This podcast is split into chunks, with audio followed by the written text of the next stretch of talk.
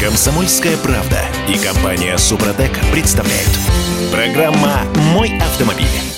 Интересно, а у АвтоВАЗа что-нибудь свое останется? Ну вот состарится Гранта, да, лет через пять ее снимут с конвейера. Что, Авеста. китайские технологии? Авеста. И Нива. э, Нива, Нива наше все. Зашибись. Все это рано или поздно должно войти в утиль. Должно, что-то должно прийти на смену вот этому всему. Когда у нас были французы, когда был план по переходу э, с платформы B0 на 7FB, Ну. вот, все это было очень радужно и интересно. Но потом случилось 24 февраля 22 А года. теперь все заново, Дима. э, б- Будем отстраивать все заново. с китайцами. Естественно. Это Кирилл Манжула. Это Дим Делинский. Олег Осипов у нас на связи. Олег, доброе утро. Доброе утро, здрасте. Смотрите, вот это все, это не риторические разговоры. На прошлой неделе АвтоВАЗ наконец показал, что они будут выпускать под брендом «Лада» на питерском заводе Nissan, и это будет китаец. Пробуксовка дня.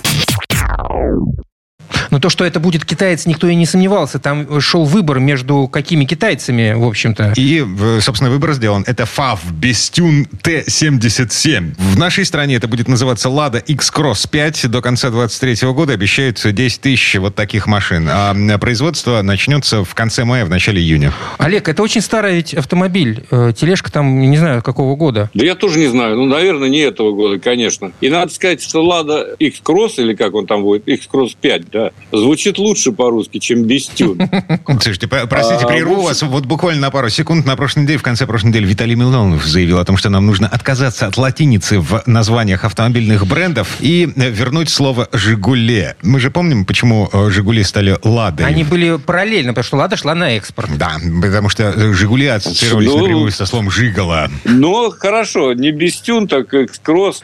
Я вообще к этому отношусь э, скептически, надо заметить. Латинские названия, да почему? Да потому что была идея э, экспортировать автомобили. Лада шла на экспорт. Ну так, а, собственно, Да. в чем Милонов не прав? Э, Экспорт российских машин на ближайшие годы, э, ну, такая. Потому как их нету. Почему бы То и есть он решил, на он патриотической решил волне поставить точку. Да, не вернуть нам а, вот то термяжное, к чему Слушайте, мы привыкли, впитали с молоком матери. Давайте все-таки вернемся к вот этой... Нет, подождите, а Венесуэла? Ну вот- Там же тоже, мы же туда поставляли автомобили и поставляем, по-моему, до сих пор. А кроме того, что значит старое? Вот это вот уйдет там Лада Гранта. Да чего это она должна уйти, как и Лада Нива? Вот это вот, да, это, конечно, порочная совершенно идея, но покупают же, будем делать. Так, а, Ну вот- хорошо. Давайте Значит, и- вернемся все-таки к, к X-Cross 5. Вот что это за... Иранский сценарий, да, чудовище. законсервированный автомобильный рынок, когда они перелицовываются на древние-древние э, французы, это не наша история. Мы уверенно смотрим в светлое будущее, и оно, извините, оно китайское. Но китайская, да, это шаг назад. Э, По сути дела, китайцы – это вторичный рынок и вторичное производство. Китайцы используют технологии исключительно не свои, только западные. Две вещи я хотел бы по этому поводу заметить, существенные с моей точки зрения. Первое. э, Китайцы, конечно, растут, но они стараются делать конкурентоспособные автомобили всего для своего рынка. И поэтому меняют материалы, из которых по тем же передовым технологиям изготавливаются узлы и агрегаты. И эти материалы не всегда такого же качества и такого же ресурс, который э, заложен с другими металлами, так сказать, на которых не экономят. В Европе, в Америке, в Японии, в Корее и так далее. Да, это первый момент. Второй момент. Дальше развитие останавливается, потому что новейшие технологии предполагают разделение труда. Те же чипы. Я тут недавно узнал, как они изготавливаются. И это, конечно, э, что-то с чем-то. Э, Делают их там, допустим, э, на Тайване или в Голландии. И это чрезвычайно сложные и точные технологии, которыми китайцы не обладают до сих пор. И их взгляд на Тайване в каком-то смысле можно объяснить и этим тоже. Слушайте, ну.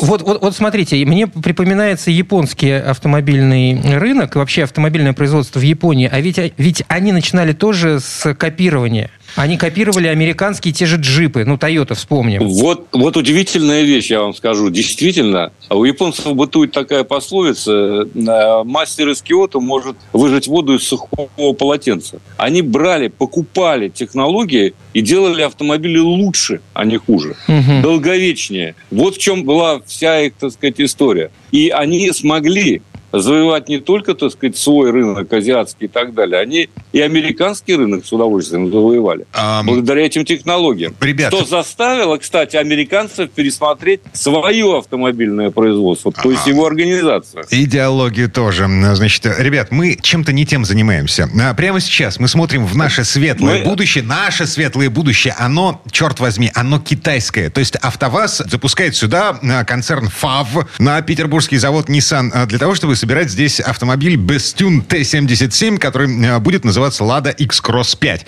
И эта машина... Послушайте. Да. Извините, Дмитрий. Дело в том, что мы говорим о существенных вещах. А, потому что рано или поздно, так же, как это случилось с японским и с корейским автопромом, а, эти автопромы а, в едином э, порыве и в экстазе сольются с мировым. Другого пути нет, понимаете? Невозможно выпускать современные конкурентоспособные автомобили в отрыве от остального мира, от основных трендов, да? А, потому что на смену э, бензиновому приходят, понятно, электродвигатели, дальше топливные ячейки, дальше все вот это. И, конечно, там не останется места для устаревших моделей. Китайцы пока ничего передового такого, собственно говоря, прорывного, сами не предложили рынку, не а, предложили промышленности. Прикол заключается Это в том, надо что... понимать. Да, Олег, смотрите, на АвтоВАЗе французские технологии были, но у нас их успешно осваивали. Все закончилось. Сейчас наша задача состоит в том, чтобы не придумывать что-то свое, потому что у нас слишком много времени и ресурсов уйдет на это. У нас нет денег на то, чтобы разрабатывать собственную платформу. Но... Это, не, это почти невозможно в нынешних реалиях. Да, и в результате получается, что мы переводим все это на китайские рельсы, на китайскую тележку, а китайская тележка, как говорит нам Олег Осипов, вторично, вторично и никуда не ведет. Ну, во всяком случае, не к прорыву э, в автомобильной промышленности, это уж совершенно точно. Ну что же, вот такая ситуация, да, я с вами согласен. Значит, будем ездить на Бестюне под именем э, X-Cross. А, Тоже неплохо. Да, прежде чем мы перейдем к э, китайцу, на котором ездит Олег Осипов, маленькая справочка. Значит, Бестюн Т-77 – это машина по размерам сравнимая с Hyundai Tucson, и будет она стоить на российском рынке, впрочем, цена пока не объявлена. В Китае эта штука стоит полтора миллиона рублей в пересчете на наши деньги. Значит, где две, две сто, я думаю. При пересечении границы, вот, вот эти самые 77-е, они сейчас продаются в нашей стране, фу, господи, РРЦ миллион двести. 2,2 миллиона. А, да. 2,2. Я, э, я угадал. 2,2. Я сказал, да? Послушайте, вот, вот еще существенная вещь. Дело не в том, что это ведет там не к прорыву, а просто, так сказать, мы будем ездить на этих тележках, на этих машинах. Дело в том, что они переоценены. Если мерить э, рубль не картошкой, а автомобилями, то, конечно, это беда. То есть рубль в данном случае обесценен абсолютно, потому что не может стоить китайский автомобиль столько, сколько тот же рубль по, э, скажем, курсу ЦБ э, позволял купить, я не знаю, там Шкоду или Volkswagen, или Рено тот же самый, или Тойоту и так далее. То есть машины стоят безумно дорого и они будут не лучше, но дороже. Но у этого китайца в базе есть панорамная крыша, круиз-контроль, камера заднего вида, вот все эти самые... Да, еще светодиодики. Ну и отлично. Так, теперь тот китаец, на котором ездит Олег Осипов сейчас. Тест-драйв это Cherry Tiggo 7 Pro Max. Твою мать. Это такой очень красивый, э, выдающийся, да. А сейчас машины называют вот как смартфоны. Выходит новая обновленная версия, к ней добавляет еще какую-нибудь циферку или еще какое-нибудь слово. Ну, так оно и есть.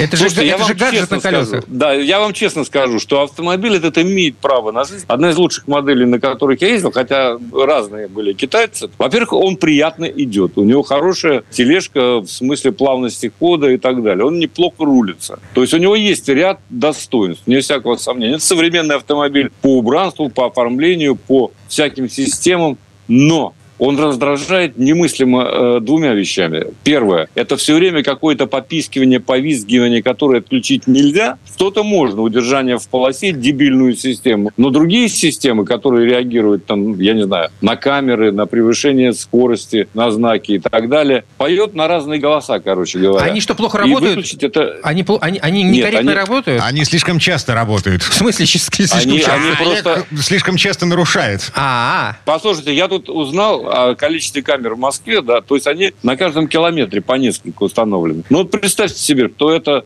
система, мягко скажем, она реагирует на каждую. Вам приятно это слушать, вот попискивание бесконечное? И не выключить. Или там на работу, через одну, да, выключить невозможно. Все отключить у меня лично не получается. Это первое. Ну и, конечно, дьявол в мелочах. Дьявол в том, что пластмасски какие-то держатся, вот, ну, скажем, ненадежно. Забыли прорези для детского сидения. То есть изотик крепления есть, только обшивка, не, э, дырка там не сделана, да, так сказать. Да. хотя значок имеется. То вот такие вот вещи, которые э, могут э, уравновешенного человека несколько раздражать, вывести из себя. А в целом, да, но автомобиль, его нужно собирать по-другому и избавиться вот от этого чисто китайской этой глупости вот насчет бесконечного писка в машине. И тогда все будет хорошо. Хотя еще одно сомнение у меня большое есть, это ресурс. Я не знаю, сколько проработает этот металл. Пока еще таких ресурсных испытаний, по сути дела, не проводилось. Это Олег Осипов, уравновешенный человек, который э, прямо сейчас пытается привыкнуть к китайцам. Э, Олег, спасибо. Спасибо, Олег. Хорошего дня. Всем удачи на дорогах. Ну, а мы вернемся буквально через пару минут. В следующей части программы к нам присоединится Юрий Сидоренко, автомеханик, ведущий программу «Утилизатор» на телеканале «Чей». И поговорим о том, как не натворить бед при сезонной смене шин. Комсомольская правда и компания Супротек представляют. Программа «Мой автомобиль». А сейчас косячить будем. Почему косячить? Ну, со страшной силой косячить будем на, в связи с сезонной заменой резин. А я уже поменял. Молодец какой. Снег в Питере сошел. Ну, а чего? С асфальтом. Ну, ну и что, теперь колес не менять? У нас он плюс 10 днем, между прочим. Это Кирилл Манжула. Это Дим Делинский. И Юрий Сидоренко, автомеханик, ведущий программу «Утилизатор» на телеканале «Че у нас на связи?» Юр, доброе утро. Доброе утро, Юр. Доброе утро всем. Автомастер.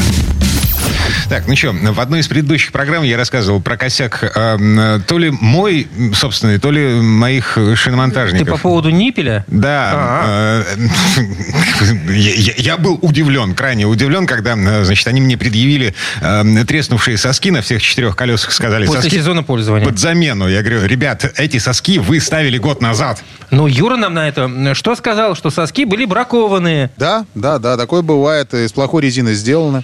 Мы тоже на это попали. Так что там, видимо, все закупили, как-то была поставка какая-то не очень хорошая, поэтому многие на это попали. Но они стоят недорого, поэтому мы пошли навстречу нашим клиентам просто бесплатно. Знаешь, это рекламация такая, не, э, когда вот э, завод возвращает машины, угу. сам делает. Тут у нас то же самое. Ладно, это не самая большая проблема при смене, при сезонной замене колес, я имею в виду ниппели. А, куда более серьезные проблемы нас э, могут ожидать в случае чего? Ну, в случае того, если вы э, неправильно что-то сделается при замене колес. Там есть куча вопросов, кстати, которые возникают.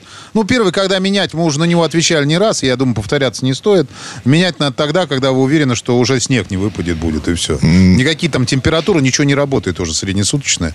Просто вот видите, я пока не переобулся, кстати. Еще. Подожди, Юр, э, поясни, пожалуйста, что значит среднесуточная температура не работает? У нас есть четкий показатель. Среднесуточная температура в течение трех дней плюс 7. Стоит, меняем колеса. Вперед из песней. А это потому, что э, зимняя резина уже не так эффективна. Это раз. А во-вторых, ну, при среднесуточной температуре в плюс 7, ну, какой снег? А, я тебе рассказываю, как, ну как, вот было же как раз ситуация. Было как раз 4 дня плюсовая температура. Среднесуточная получалась по плюс 5, потому что там было 9 там, с копейками. А потом ночью долбанул морозец минус 1. Все. Э, ну, а это, это нормальная история. Это всего лишь означает, что ты машину а, в такую погоду, ну, как бы, ты просто не выводишь ее со двора. И все. На несколько дней, пока а... снег не сойдет. Вот этот апрельский. Правильно. Не, ну, а если ты ездишь ну, все время? В дан... Вот если сейчас рассматривать погоду в Петербурге, где днем ну, до плюс 9 окей, а ночью около нуля, ну как тут уже? Можно, в общем-то, вполне себе смело задумываться о смене колес.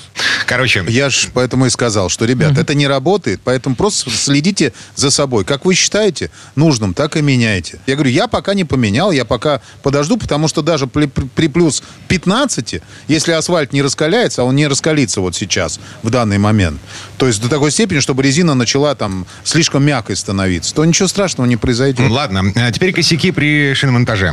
Слушай, вот э, смотри, э, я однажды случилась неприятность, э, мерзкие соседи просто ну, разрезали колесо, посчитали, что не там припарковался, непонятно по какой причине. Колесо, ну колеса все четыре, ну почти новые, ну там, не знаю, ну 2-3 сезона зона. Естественно, есте... а там не, не ремонтируемая травма нанесена.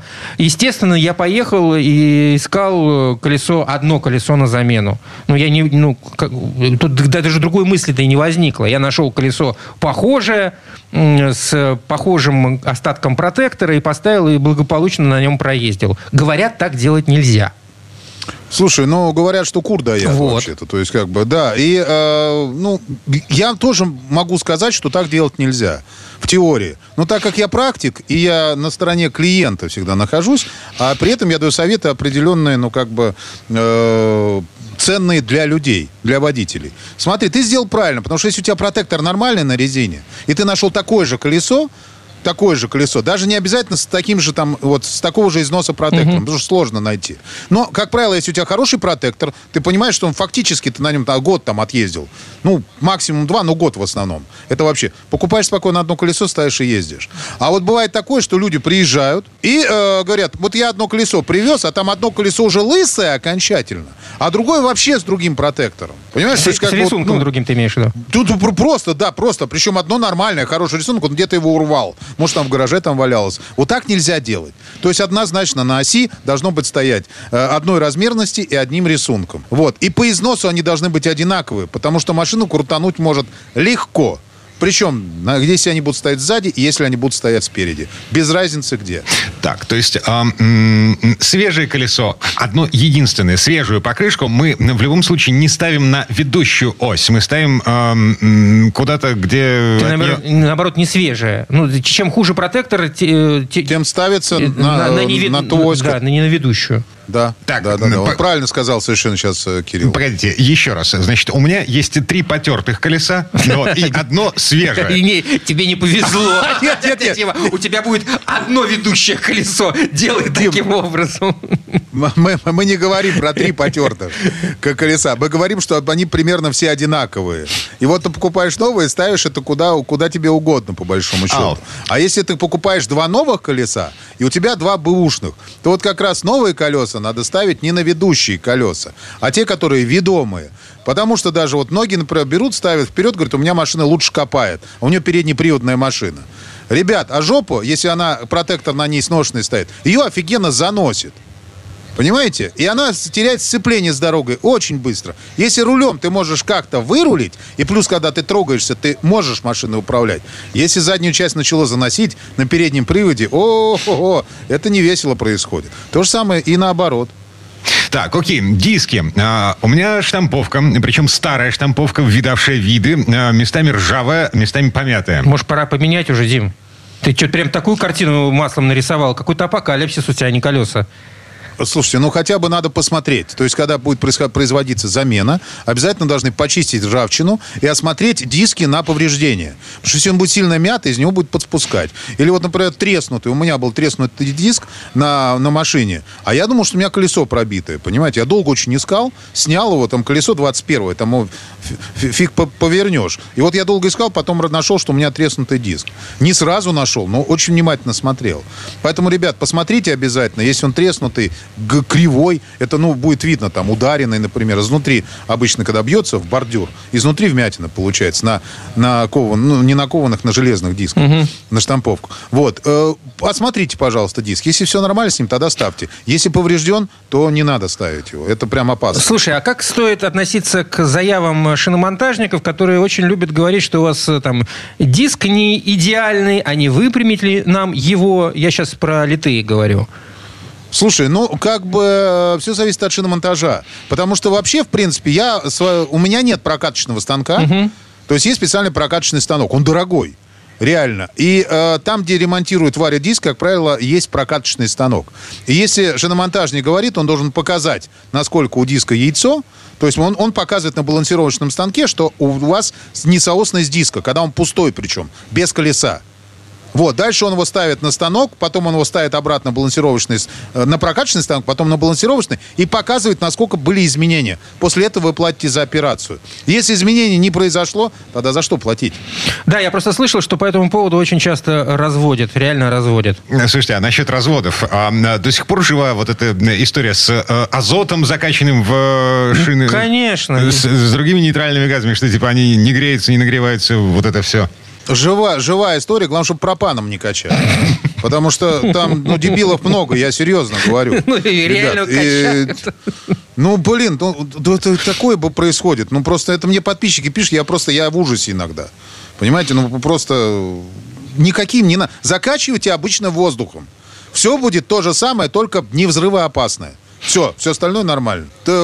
Потом, кстати, куча вопросов, например, вот тоже э, сход-развал. Делать, надо делать сход-развал обязательно при каждой замене, э, как его, э, сезонной замене колес. Да идите, Тоже бред. идите лесом, 2000 рублей отдавайте. Это уже больше, Дима. А, а смысла нету делать, потому что, знаешь, что еще говорят? Вот у вас был сделан сход-развал, например, на, вы, на 14 колес, а летний у вас 16 Поэтому, когда мы будем менять, надо делать сход-развал. Ребят, не верьте. Размер колес на сход-развал не влияет. На нее влияет убитая ходовая, шаровые амортизаторы. Это влияет. Рулевые наконечники, э, салимблоки. А вот колеса не, не влияют, понимаете? Угу. Что вы сделаете на 13-х, потом поставите 16 у вас также колеса и будут стоять. И вынос, кстати, тоже не влияет влияет. Хотя многие говорят, ну, у меня вот теперь вынос был отрицательный, стал положительный. Все, теперь мне нужно э, делать сход-развал. Да делай, пожалуйста. Какие проблемы? Я, я не против.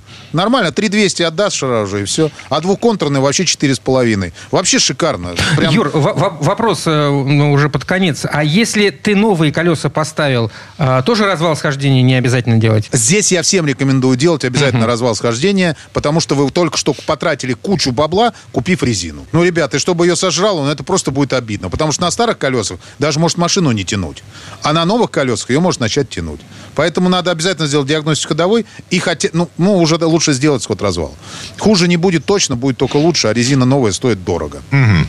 Так, ну и полминуты буквально осталось. А, классика. А, значит, домкратить машину нужно на, вот в те точки, которые предусмотрены производителем. Если пытаются поднять а, машину вот как бы одним домкратом с одной стороны, да, ее Лучше не надо. вывешивают э, за центральную часть, э, ну, да. бегите, бегите из этого шиномонтажа. это, это однозначно совершенно, потому что такая штука ничем хорошим не заканчивается, ребят. Ну и протяжка, конечно, э, надо протягивать руками колеса, не, не гайковертом, потому что тоже из этого ничего хорошего не получается. Так, э, время этой четверти часа к концу. Э, Юрий Сидоренко, автомеханик, ведущий программу «Утилизатор» на телеканале Че был у нас на связи. Юр, спасибо. Спасибо, Юр. Хорошего дня. Большое спасибо, всем удачи. А мы вернемся буквально через пару минут. В следующей четверти часа у нас Федор Буцко. Говорим про будущий «Москвич-6» и что будет с бюджетным сегментом российского авторынка.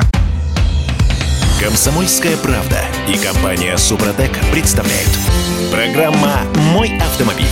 Вот представьте себе, «Лада Веста» за миллион сто 30 тысяч рублей. Ну, например. За вот миллион сколько? Миллион сто тридцать тысяч. И чего? Надо брать. Где дают? А где дают? Вот этот голос у нас в голове, это Федор Буско. Между прочим, Федь, привет. Федь, привет. Да, я Дмитрий привет, Делинский. Я Кирилл Манжула. Дим, скажи, откуда такие фантазии? Это не фантазия, на самом деле. «Москвич» показал, что он будет выпускать дальше после вот этого э, кроссовера, который 3 и 3Е. А «Москвич 6». Седан С-класса. Перелицованный, ну, как мы помним, версия китайской модели модели Сихол А5+. И, извините, в Китае эта штука продается за миллион сто тридцать тысяч рублей. Секундочку, на наши он, деньги. он там за рубли не продается. Нужно уже забыть, сколько там, где, что стоит. Ну, правда, нам же уже 10 раз объясняли. Это невозможно здесь продавать за те же деньги, что там. Почему? Дорожные истории. Почему? Ну, понятно почему. Потому что есть э, налоговые пошлины, потому что есть дорогая логистика, потому что, привозя сюда автомобиль, к нему еще нужно привезти запчасти, арендовать склад, все это держать в наличии. Дилеры должны что-то зарабатывать. Ну, да, заморем телушка-полушка, да провоз дороговат. Это прям точно про нас. А если про «Москвич-6», то это машина не совсем седан, это скорее лифтбэк, э, то есть тип э, кузова, как у «Шкода Октавия», и причем он еще и покрупнее размером, довольно значительно крупнее, почти на 10 сантиметров больше, и длина, и колесная база. И, в принципе, ну, в общем-то, это вполне интересный автомобиль, который э, наш коллега из авторевью Игорь Владимирский в шутку сказал, что это преемник АЗЛК 2141, москвича 2141. Ну, потому что, ну, и, и правда. Смешно, да, действительно. Я как-то в начале 90-х, э, когда какие-то немецкие журналисты изучали российский авторынок, значит, а, они выпустили обзор, в котором были перечислены все модели, которые стояли в тот момент на конвейере, которые можно было купить, ага. и э, с маленькими комментариями. Буквально одно предложение. Значит, напротив вот этого самого 41-го москвича там было написано «Очень много машины за такие деньги. Ну да, он действительно просторный. Он, кстати, знаешь, когда он ехал, а у нас в семье когда-то был такой автомобиль, и вот когда он ехал, он как раз он очень стабильно шел там на скорости, там на, на 100 км в час по трассе. Было одно удовольствие, он такой вот большой, такой, хорошо он шел. Ну, с чем мы сравнили-то? С «Жигулями», с классикой? И с «Волгой». Вот. А, а если, если говорить вот про этот самый будущий «Москвич-6», ну, действительно, он в 2021 году он у нас продавался в России. В общем, ну, не совсем такой, там его более простая версия, но, тем не менее, он стоит стоил миллион. Э, его рисовал шеф-дизайнер итальянец, э, который работал э, в Альфа-Ромео. А, знаете, если человек работал в Альфа-Ромео дизайнером, это значит, что он очень хороший, потому что это очень красивая машина.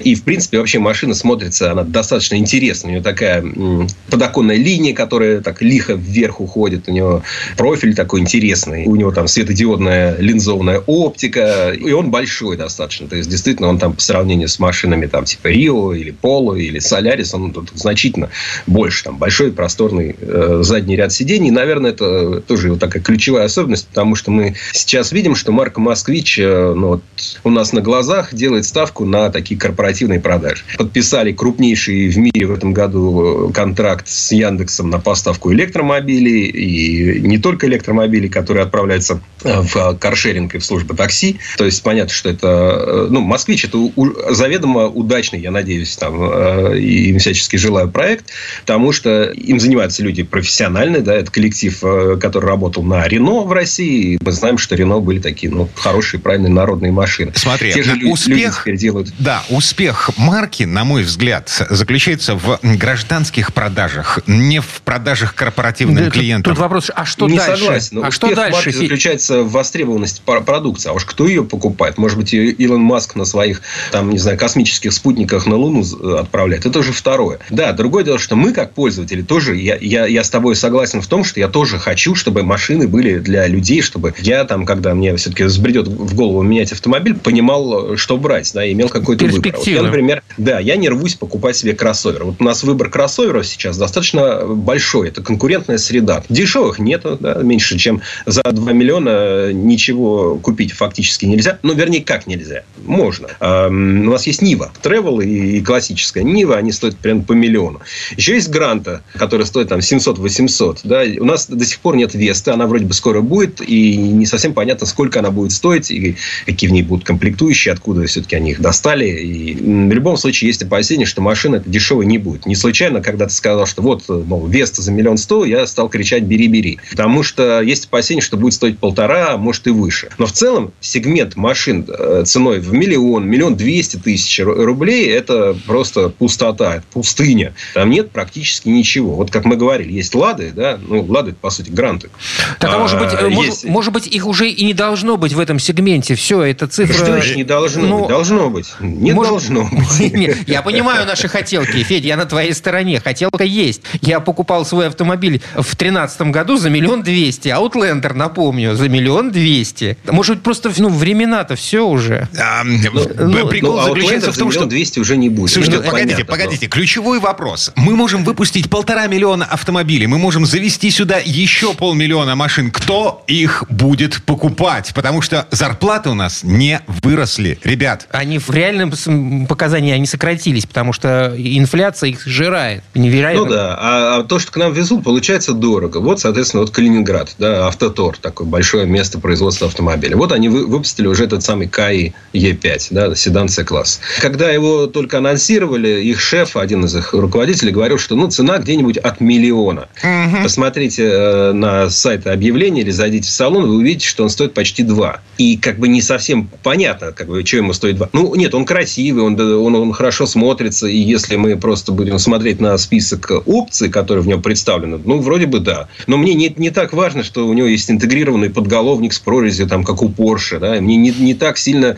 может быть, даже важен был бы дизайн, если я говорю о машине за миллион. Понимаешь, если он стоит миллион, надо идти и брать. Ну, не миллион он стоит, а, а соответственно, вдвое больше. А то, что там есть там магнитола, то, что там, не знаю, скошенный снизу руль, для меня, мягко выражаясь, вторично, когда я выбираю машину побюджетней. Она, э, в общем, технически она бюджетная, а по цене она дорогая. Но вот сейчас еще БАИК нас ждет. Вот тот, тот же Автотор уже начали сборку, вот уже вот объявили цены, там есть кроссовер, есть седан. Но, соответственно, даже вот эти начальные цены на седан это миллион семьсот. Да, он С-класса, да, он не маленький, вроде бы и ничего. И, там, а, слушай, полуторалитровый атмосферник на 113 лошадиных сил, полтора миллиона рублей, ну, господи, миллион семьсот тысяч. Э, ребят, я не буду это покупать. Я буду выезжать Дима. на своем фокусе до конца, пока эта машина не развалится, а... потому что моя зарплата не выросла. Я не готов платить такие безумные деньги за китайскую ну, машину. Какой бы хорошая она была. Дело, не надо ставить акцент на, на как бы географии, я думаю, потому что, ну, все-таки уже есть китайские модели качественные. Я не знаю, у меня во дворе сейчас сосед мой, я с ним вчера общался,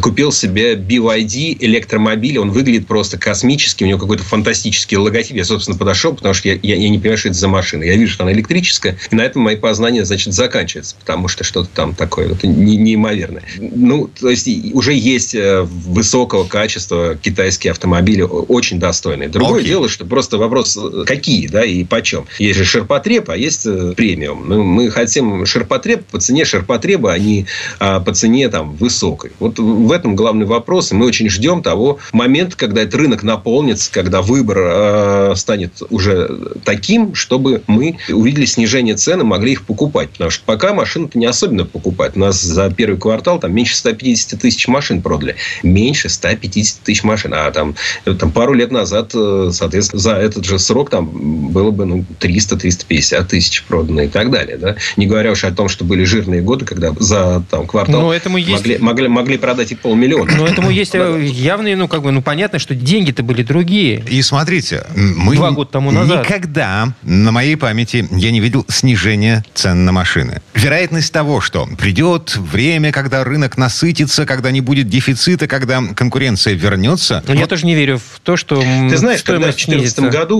вот у нас э, произошел обвал курса рубля, выяснилось, что вполне можно строить успешную бизнес-модель, продавая машины э, Б-класса, да, вот эти седанчики, там, ну, не знаю, Логан какой-нибудь, да, вдруг оказалось, что можно его продавать по цене 9,5 тысяч долларов. Ну, в рублях там, может, и действительно не дешевел, но в долларах 9,5 тысяч. А до этого он стоил там 16. Так что бывает, в Москве квартиры в два раза подешевели после некоторых событий. Да? В рублях-то нет, но, но если в таких каких-то абсолютных э, так величинах. Мы зарплату-то в рублях получаем, в этом-то и проблема. Федя. Ну, так сейчас лучше, понимаешь? Сейчас те, кому в валюте там что-то пересылают через интернет, это лучше не брать, наверное, да. Короче, э, перспективы, в общем-то, с одной стороны, вроде как радостные. Э, машин становится больше, машины появляются красивые, качественные, интересные, но я не понимаю ценовую политику производителей. Э, ну, правда. Ну, ты знаешь, я не верю в то, что эта цена не соответствует реальности. Вот, ну, не верю. Не, в то, не верю в то, что она завышена. Вот я... Ну, ну еще, еще раз. По-разному. Да, знаешь, еще можно, раз. Один, один Э, один простой пример, с которого мы начали. Москвич-6 в Китае на родине стоит миллион сто сорок тысяч. Ну, Федя же тебе объяснил на пальцах. Ну, ну невозможно. Ну, как ты вот, э, что, хочешь, э, не знаю, как, какой-то порт, чтобы их перемещать? В смысле, телепорт? Телепорт, да. Тогда они будут стоить столько же фактически. Ну, а иначе ну, как? Я надеюсь, что москвич наладит все-таки у себя именно, вот согласно своим планам, уже полноценное производство, а не, не просто там что-нибудь. То есть будут они там и штамповать покупать эти кузова и окрашивать, и постепенно обрастать поставщиками запчастей российскими. И, ну, я думаю, что перспективы есть того, что когда-то эта машина больше будет локализована и, собственно, уже будет нам с вами доступней. Это оптимист Федор Буцко. Эм, За этот оптимизм мы благодарим Федя.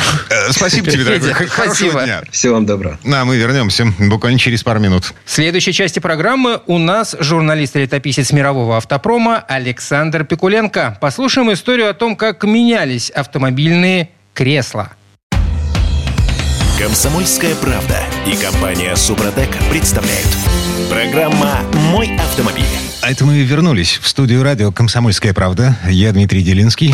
Я Кирилл Манжула, и в этой четверти часа у нас традиционная история от Александра Пикуленко. Комфорт водителя и пассажиров любого автомобиля измеряется по нескольким показателям, главным из которых выступает удобство размещения в салоне. Возможно, именно поэтому сегодня автомобильные кресла и диваны по своему внешнему виду все чаще напоминают ортопедическую мебель пользование которой по замыслу конструкторов не должно приводить к усталости или каким-либо неудобствам. Но так было не всегда. Хотя первые автомобилестроители уделяли таким важным элементам любой автомобильной техники особое внимание. Как это было? Как это все менялось? Рассказывает Сан Саныч. Предыстория. Готовы ли вы заплатить за водительское сиденье несколько тысяч долларов? А ежели к водительскому добавить еще и пассажирское, да присовокупить задний диван, то шикарная обстановка влетит в стоимость бюджетного седана. Конечно, мысль об этом будет согревать душу в длительном путешествии, для которого, собственно, и были принесены столь значительные жертвы. Общеизвестно, тело после долгой езды затекает, ломит и ноет. Это только герои Дюма могли, не вылезая из седла, проскакать от Парижа до Кале, не испытав при этом усталости. Им, конечно, грозили, если верить классику романтизма, опасности пострашнее, чем сегодняшние, такие прозаические, как ревматизм и остеохондроз. Словом, в длительном пребывании за рулем кроется масса нехорошего. Сидячий образ жизни по природе противопоказан мужчине. А как быть, если его естество, напротив, стремится к благостному времяпрепровождению? Ниже следующий факт. Еще два десятка лет тому назад сочли бы чистейшей воды выдумкой.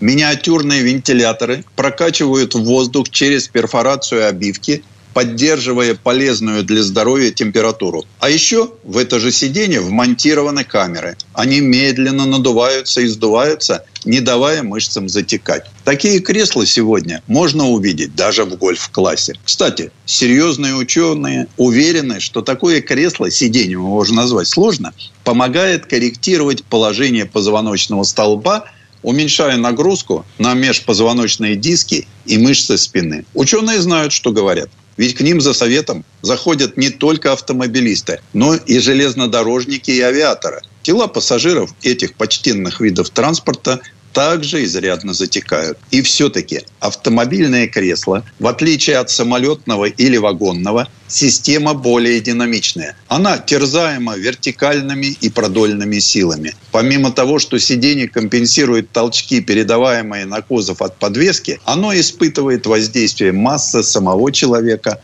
а он отклоняется в разные стороны под влиянием различных динамических факторов. Казалось бы, что может быть проще? Салазки, подушка, спинка, обивка, подголовник. Вот и готово сиденье. Но давайте не будем рабами поверхностных суждений. Например, как при постоянном изменении толщины подушки обеспечить нормальную работу установленных там 10 вентиляторов. При этом хотелось бы, чтобы водитель, да и пассажиры не чувствовали пятой точкой присутствие в сиденье таких горошин. А ведь вентиляторы в таком кресле способны прокачивать до 200 литров воздуха в минуту. Они подвешены в резиновых кольцах и снабжены расширяющимися мехами.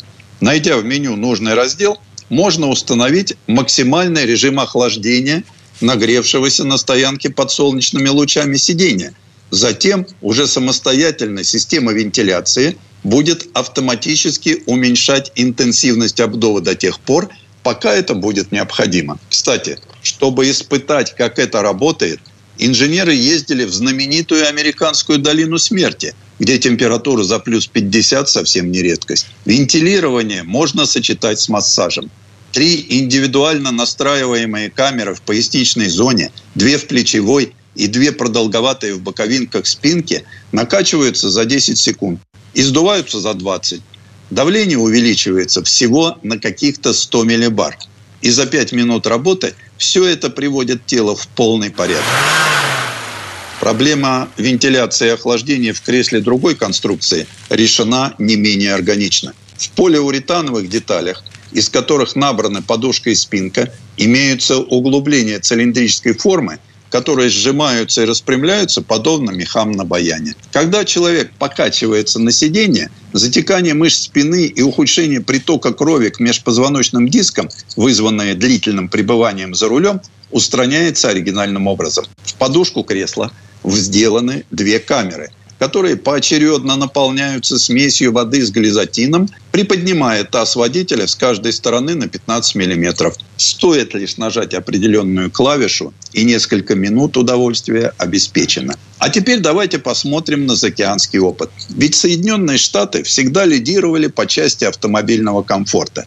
В 1998 году GM продемонстрировала водительское сиденье, содержащее целых 10 пневматических камер – их поделили поровну между спинкой и подушкой. С периодичностью в 4 минуты датчики, установленные на камерах, сообщают микропроцессору о давлении и необходимости подкачивания. Таким образом, сиденье всегда плотно облегает тело, компенсирует искривление позвоночника и снимает излишнее напряжение мышц.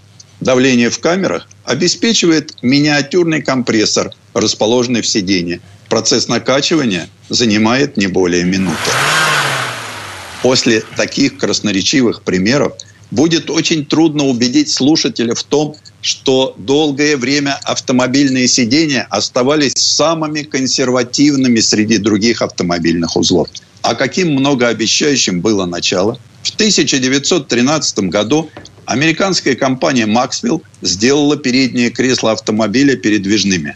Увы, Прорыв был поддержан только в 1928 году компанией Buick. За это время автомобили успели обзавестись V-образными моторами, верхними распредвалами, тормозами с гидроприводом, цельнометаллическими кузовами и много еще чем, но никак не современными сиденьями. Даже диапазон регулировок предполагал наличие у владельца автомобиля стандартной фигуры. А ежели ростом не вышел или перерос, вот тогда приходилось нелегко. Нежелание передвигать сиденья развелось у американских моделей в своеобразный атовизм, прошедший через многие годы. Даже в 60-х европейские модели имели больше, чем у заокеанских ход регулировки кресел. В современных сиденьях с сервоприводами может регулироваться продольное перемещение, высота подушки, угол ее наклона, наклон спинки, профиль поясничной поддержки – угол наклона плечевой поддержки и высота подголовника. Сиденья снабжаются памятью. Это особенно удобно, если автомобилем поочередно пользуются несколько человек. А как долго сиденья не раскладывались? Вспомните комедию «3 плюс 2», где играли Фатеева с Мироновым. Одним из атрибутов дикого отдыха в Крыму была ночевка в машине. Готовить «Волгу» ГАЗ-21 к ночлегу приходилось загодя. Нужно было передвинуть переднее сиденье до упора вперед. Затем с помощью двух ручек освободить защелки салазок, вытянуть упора на спинке, ослабить две барашковые гайки, перевести их в верхнее положение и закрепить. И только после этой довольно длительной и трудоемкой процедуры спинку можно было откинуть назад. И это в то время, когда уже щеголяли автоматическими трансмиссиями, самонастраивающимися на волну радиоприемниками и даже кондиционерами. Правда, из советских все это было только на ЗИЛ-111. Очевидное с позиции современности откидывание спинок передних сидений для организации спальных мест почему-то никому не приходило в голову. Куда больший прогресс наблюдался в развитии грузовиков. Еще в 20-е 30-е прошлого века водитель-дальнобойщик мог устроиться на ночь в коробе сиденья, сняв предварительно с него подушку. Вероятно, тогдашние шоферы были людьми без комплексов. Уж больно все это напоминало ночевку в гробу. В 1939 году американский Нэш выдвинул рекламный лозунг разбиваем лагерь повсюду. На машине предлагали за 5 минут превратить сиденье в мягкую двуспальную кровать. И обращаясь уже к потенциальным клиентам, рекламщики фирмы убеждали, господа путешественники и коми-вояжеры, вы сможете сэкономить от 25 до 100 долларов в год на гостиницах. Очень приличная сумма, учитывая, что сам Нэш стоил тогда 770 долларов. Но откидывать предлагалось спинку заднего дивана. И тогда ноги, клюнувших на рекламу, оказывались в багажнике. Впрочем, и это можно было обернуть выгодой. На передних сиденьях можно было устроить постель ребенку. Увы, но за три года оставшихся до вступления Америки во Вторую мировую компании Нэш невозможно было приучить американцев к раскладным сиденьям. А в период лихолетия комфорт вообще вышел из моды. Всем было не до двухспальных автомобилей. А вообще-то конструкция сидений без малого 7 десяток лет не могла избавиться от мебельных корней. На деревянную раму устанавливался каркас из витых диванных пружин, сверху укладывался слой либо прессованного конского волоса, либо прорезиненной мат из высушенных водорослей. Затем сиденье обтягивалось кожей или тканью. Та часть, которая соприкасалась с телом человека, дополнительно прокладывалась ватой и простегивалась батончиками. Постепенно конструкция сидений усложнялась и пришла к тому, на чем мы сидим сегодня. Предыстория. Сан Саныч, спасибо. Это был Александр Пикуленко, летописец мировой автомобильной индустрии. И у нас на этом все на сегодня. Дмитрий Делинский. Кирилл Манжула. Берегите себя. Программа «Мой автомобиль».